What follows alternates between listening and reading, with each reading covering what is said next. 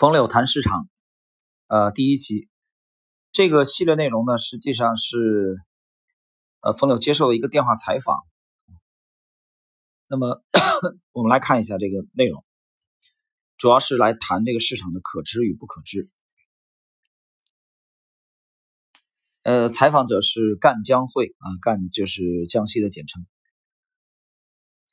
提问：您虽然未在专业投资机构工作过。但已经有 相对成熟的投资思想和理念，是如何做到的呢？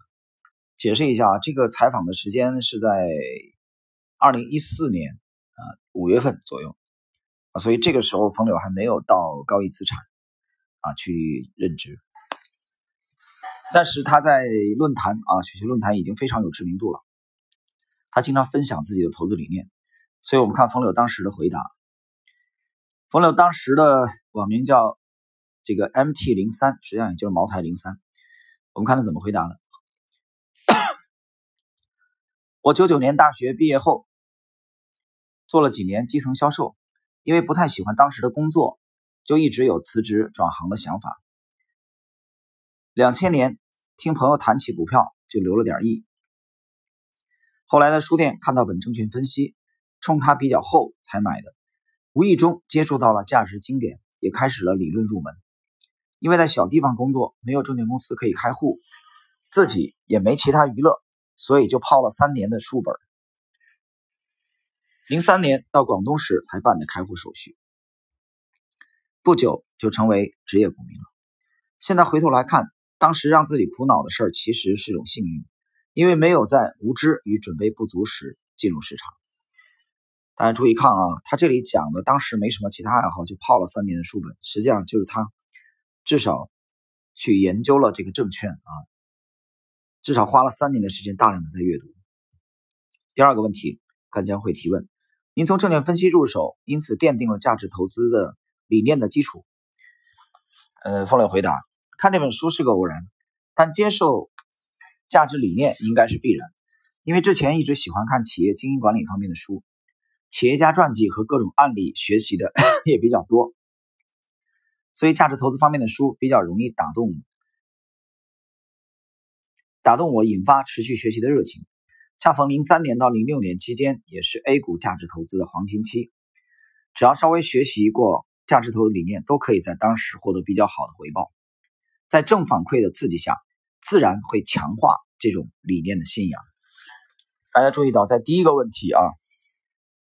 第一个问题当中，冯柳入手读的就是证券分析啊，就格雷厄姆的那部巨著啊，鸿篇巨著，所以他对他后来的这个风格的形成啊，还是影响非常之大。第三个问题，那时您就开始重仓消费品股票，特别是白酒，拿过很多年。回答：我的涉猎面比较窄，主要关注的是身边能接触到的行业，因为散户有天然信息劣势。不太可能脱离自己的生活建立能力圈，所以主要是在消费品、医药和零售里面。特别对消费品这样的行业，由于不太存在突发的长效决定信息，不会像别的行业那样容易被订单、政策 或上下游情况左右。即便是公司高管，也不总能知道某项经营措施的有效性和下一季度的收入发展，这就能让我们处于相对公平的信息环境中。啊，这个是冯柳对这个啊消费消费股、消费品这样的行业的看法。第四个问题，消费品行业公司大家都很熟悉，您如何建立自己的研究和理解的相对优势？回答：一方面，持续研究会有一个积累，经营管理和企业案例的书看得多。对企业的经营发展就能有大概的认识，看谁的认识和理解更好。另一方面，要从市场中寻求帮助，建立一个比较好的行为认知习惯。当然，行为认知习惯是由反馈模式造成的。就拿持股周期和耐心来说，如果你找一个最活跃的投机者来许诺其锁定资金后的惊人回报，相信不太有人可以拒绝。这就是认知反馈带来的改变。但市场的涨跌和企业经营进程不是均匀分布的。而我们的认知模式容易均匀化，这就容易造成反馈偏差。所以要建立认识和反馈的对应系统，比如你是做价值投资的，那你的反馈就必须放到企业中去，以企业拥有者的角度，从经营层面对你的认识进行反馈。如果你是以市场回报进行反馈的，那你就必须拥有对市场的认识能力。这一段呢，冯柳其实讲了这个价值投资和趋势投资的区别啊。价值投资就是以公司为主啊，你把目光要盯着公司，你不要被市场的波动所迷惑、所吸引啊、所干扰。但如果你是做这个趋势投资的啊，那你就必须得关注市场。其实你主要关注的就是市场，那么就是市场行为啊。对企业本身，你不用花什么很多的精力。接下来，这两方面各有利弊。前者的特点是相对简单，主要由企业的长期发展和资本的合理回报决定的；后者的特点是机会增多，幻觉也增多，且需要在前者的基础上进行，难度更大。去对接两个系统属于升级阶段，毕竟先有价值，然后才有价值交换的场所。市场是价值基础上的衍生物，是价值通过人性的辐射，它由价值决定，但又会复杂于价值，所以对市场的认识必须在这个前提下进行，把两种反馈，嗯，反馈源协调起来，否则容易造成反馈错乱，从而影响到自己的认识。当然。如果你认为这样太难，为了避免混乱，只以企业拥有者的态度进行反馈也是可以，这样会简单很多。但是也容易陷入主观，失去了市场对你提供的帮助。很多人说巴菲特不关注或蔑视市场，但我认为他只是不太关注常态市场。你看他在极端市场时比谁都兴奋和敏锐。很多人只看到他对市场先生的讥讽，却没有意识到这种讥讽出现的时点本身就是关注与利用的结果。他讲了巴菲特啊，巴菲特不太关注常态市场。你看他在极端市场时比谁都兴奋和敏锐。极端啊，举个例子，什么是极端？就比如最近美股的暴跌啊，美股持续下跌了百分之三十，这就属于极端市场。所以他理解的巴菲特这种时候就比较敏锐啊与兴奋。下一个问题，您说的常态市场如何定义？冯柳回答：市场是个生态系统，常态是多维并存和多维制约，各为正态分布，且相互制约。这个制约的随机偶然性，导致了常态市场的不可知。这期间我们很难利用市场，只能以价值投资为主线去参与，并对该阶段市场进程做到事后理解，以便未来形成连贯认知就可以了。那市场可知状态是什么阶段呢？很简单，就是纬度向两端扩散，相互间的制约关系弱化，这会形成阶段性行情的明朗，但也往往意味着市场进入非常态构造区间。它不是一个精确时点和一个绝对可知的概念，而是一个过程，长度由确定性的被认知显性速度决定，同时显性速度推动确定性进一步的被认知加强。直到过分的升维降维同时进行，形成共振。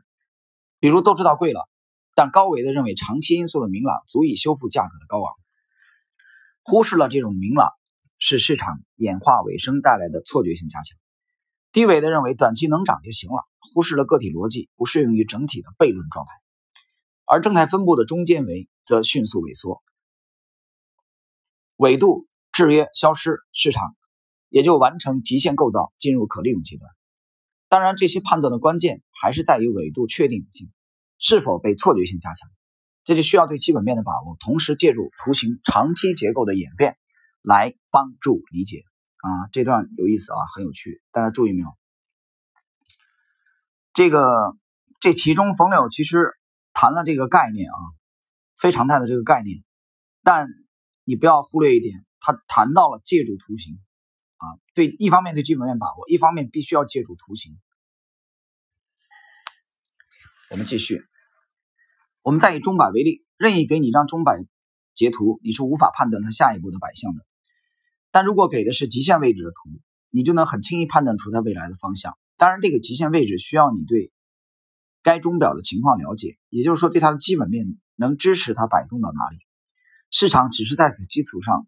掺杂了更多不同纬度的摆动，使得呈现了更复杂的结构，但基本原理是一样的。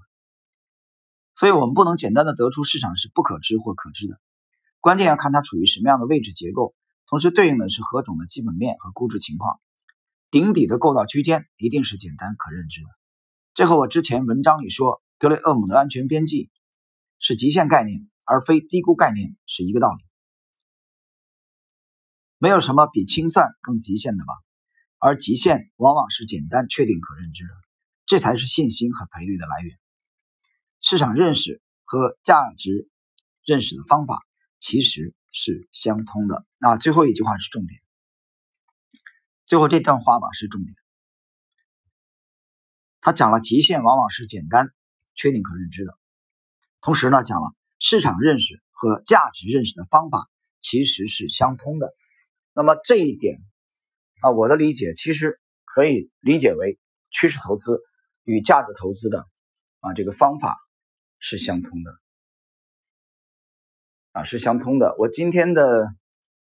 我们今天是三月二十五号，二零二零年。那么三月二十五号解读了这个史丹温斯坦的投资哲学第三集啊。第三集当中，我曾经提到了两个顶尖的厨子啊，大厨，一个是做这个鲁菜，就是这个山东菜；另外一个是做粤菜。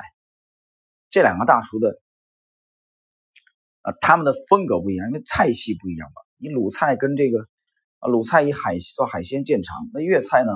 呃，跟这个鲁菜的风格就区别很大。啊，它看起来好像是这个风马牛不相及，或者说您可以理解为做川菜的一个大厨和做这个淮扬菜啊，那个差别更大，或者或者川菜跟粤菜啊，粤菜强调的是食物本真的这种味道啊，但是川菜呢就需要用大量的香料啊调料，包括泡菜这种啊这个海椒啊这个花椒来调味，调料的这个这个特别重。但是呢，他们透过表现之后呢，其实两大菜系还是有啊他们的共同点。那么冯柳的观点就认为，从方法论的角度，市场认识和价值认识的方法其实是相通的。啊，这一句很经典，大家记住。下一个问题，对中买方向的判断是否就是所谓的最小阻力的概念？冯柳回答。